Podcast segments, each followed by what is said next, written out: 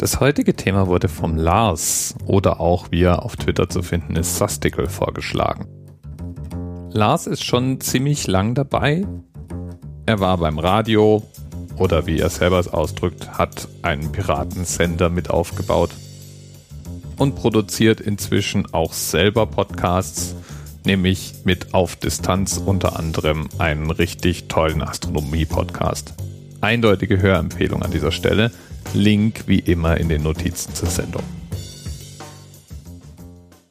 Es gibt Themen, bei denen weiß ich gar nicht, von welcher Seite ich mich ihnen so richtig nähern soll. So auch das heutige Thema. Es wird um die ILO 182 gehen. ILO steht für International Labour Organization und ist eine der Organisationen, die sich unter dem Dach der United Nations dafür einsetzen, unser Leben besser zu machen. ILO-Ratifizierungen sind eben durchnummeriert. Convention C 182 oder ILO 182 trägt dabei den Titel Worst Forms of Child Labor Convention 1999. Das ist also die Konvention der International Labour Organization, die sich gegen sogenannte ausbeuterische Kinderarbeit richtet. Und was ist damit jetzt nun gemeint? Damit ist gemeint Sklaverei, Kinderpornografie, Prostitution jeglicher Art, harte körperliche Arbeit unter unmenschlichen Bedingungen, das Ausnützen von Kindern für Drogenhandel oder den Transport speziell gefährlicher Mittel und Stoffe oder Arbeiten, die sozusagen per Definition speziell gefährlich für Gesundheit, Psyche oder das Leben von Kindern ganz allgemein sind. Und wer sich jetzt denkt, das sind ja ganz schön extreme Bedingungen, also da fallen ja Kindersoldaten und Kinderprostitution mit rein, dem sei gesagt, dass laut den entsprechenden Gremien derzeit ungefähr 115 Millionen Kinder und Jugendliche unter solchen ausbeuterischen Bedingungen arbeiten. Und jedes Jahr sterben mehr als 22.000 Kinder bei Arbeitsunfällen oder durch Vorkommnisse in diesen Tätigkeiten. Das ist also schon eine ziemlich heftige Situation. Und da wundert es auch nicht, dass praktisch die gesamte internationale Gemeinschaft sich gegen diese Form der Kinderarbeit wendet und diese Convention ratifiziert hat. Wir sind uns als Menschheit also im Allgemeinen einig, dass die richtig harte und ausbeuterische Kinderarbeit verboten gehört. Das war aber mitnichten immer schon so. Kinder waren früher viel eher vollwertige Mitglieder der Gesellschaft und damit verpflichtet, einen Arbeitsbeitrag zu bringen, als es heute der Fall ist. Überhaupt ist dieses Konzept der Kindheit eine recht moderne Erfindung. Früher galt, sobald Kinder eine gewisse Leistungsfähigkeit hatten, wurden sie eingesetzt. So war es und ist es leider nichts Ungewöhnliches, dass Kinder im Bergwerken schuften und zum Beispiel durch kleine Spalten, durch die Erwachsene nicht durchpassen, klettern müssen und ähnliches. Sieht man sich die Geschichte der Kinderarbeit in Deutschland an, wird es auch recht schnell ernüchternd. Das erste Kinderschutzgesetz, das erlassen wurde, wurde im Königreich Preußen erlassen. Und das wurde nicht etwa dort erlassen, um Kinder zu schützen, sondern aus der Beobachtung heraus, dass immer öfter körperlich und geistig zurückgebliebene Rekruten auftauchten, also fürs Kriegshandwerk unbrauchbare Menschen. Um dem gegenzusteuern, wurde 1839 ein gesetzliches Kinderarbeitsverbot erlassen, das den Arbeitseinsatz von Kindern unter neun Jahren in Fabriken verbot. Und neun bis 16-Jährige durften nicht mehr als zehn Stunden täglich arbeiten. Und Sonntage und die Nacht waren außerdem auch noch tabu. Das hat allerdings erstmal nicht viel bewirkt. 1858 arbeiteten immer noch 12.500 Kinder zwischen 8 und 14 Jahren in preußischen Fabriken. Und deswegen wurde sozusagen in Folge die Gewerbeaufsicht gegründet, die das Einhalten von Arbeitsbestimmungen prüfen und überwachen sollte. Heute sind wir ja zunächst mal vermeintlich weiter.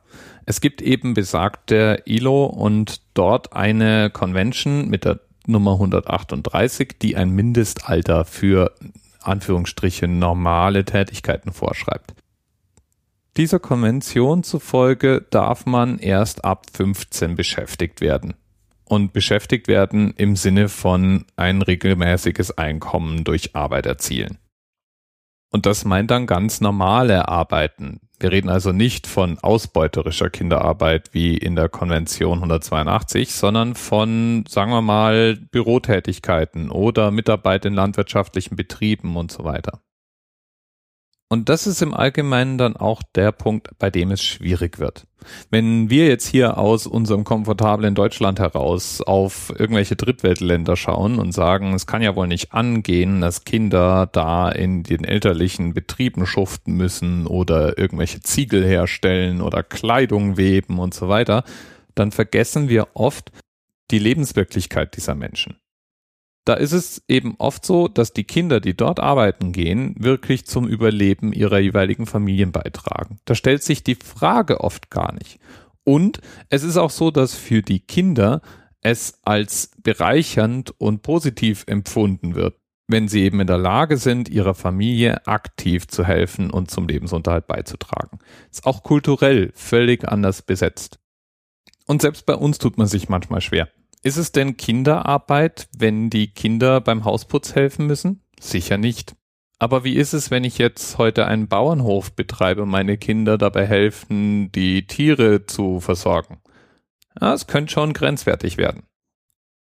Und da ist eben dieser wichtige Unterschied zu machen. Ausbeuterisch oder nicht ausbeuterisch. Die einschlägigen Organisationen, zum Beispiel Terre de Homme, betonen deswegen gar nicht mal so das Bedürfnis nach einem generellen Verbot von Kinderarbeit. Ihnen geht es um die Ächtung von Ausbeutung. Es gibt auch Experten, die sagen, generelle Ächtung von Kinderarbeit oder auch Betrieben, die Kinder beschäftigen, schadet mehr als es nützt. Denn wenn diesen besagten Betrieben die Möglichkeit genommen wird, Gewinne zu erzielen und die Kinder sich nicht mehr beteiligen dürfen an dieser Gewinnerzielung, dann passieren zwei Sachen. Das eine, es gibt mehr Armut und das zweite, die Kinder werden heimlich eingesetzt, was eben genau wieder zu dieser Ausbeutung führt, die es ja eigentlich zu bekämpfen gilt. Und dann ist dann auch der Punkt, dass der Begriff Ausbeutung schwer zu definieren ist.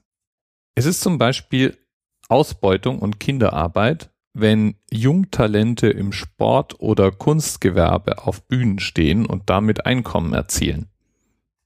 Es gibt Sportarten, bei denen mit sieben, acht Jahren Training gerechnet wird, bevor Höchstleistungen erreicht werden können. Und gleichzeitig Sportarten, in denen die Athleten in der Regel sehr, sehr jung sind. Geräteturnen ist so ein Beispiel. Da ist man ganz schnell an der Stelle, wo 20 Stunden Training pro Woche mit etwa 12 Jahren ganz normal werden. Und angesichts der Einkommen, die damit erzielt werden, die Frage auftaucht, ob das nicht auch ausbeuterische Kinderarbeit ist.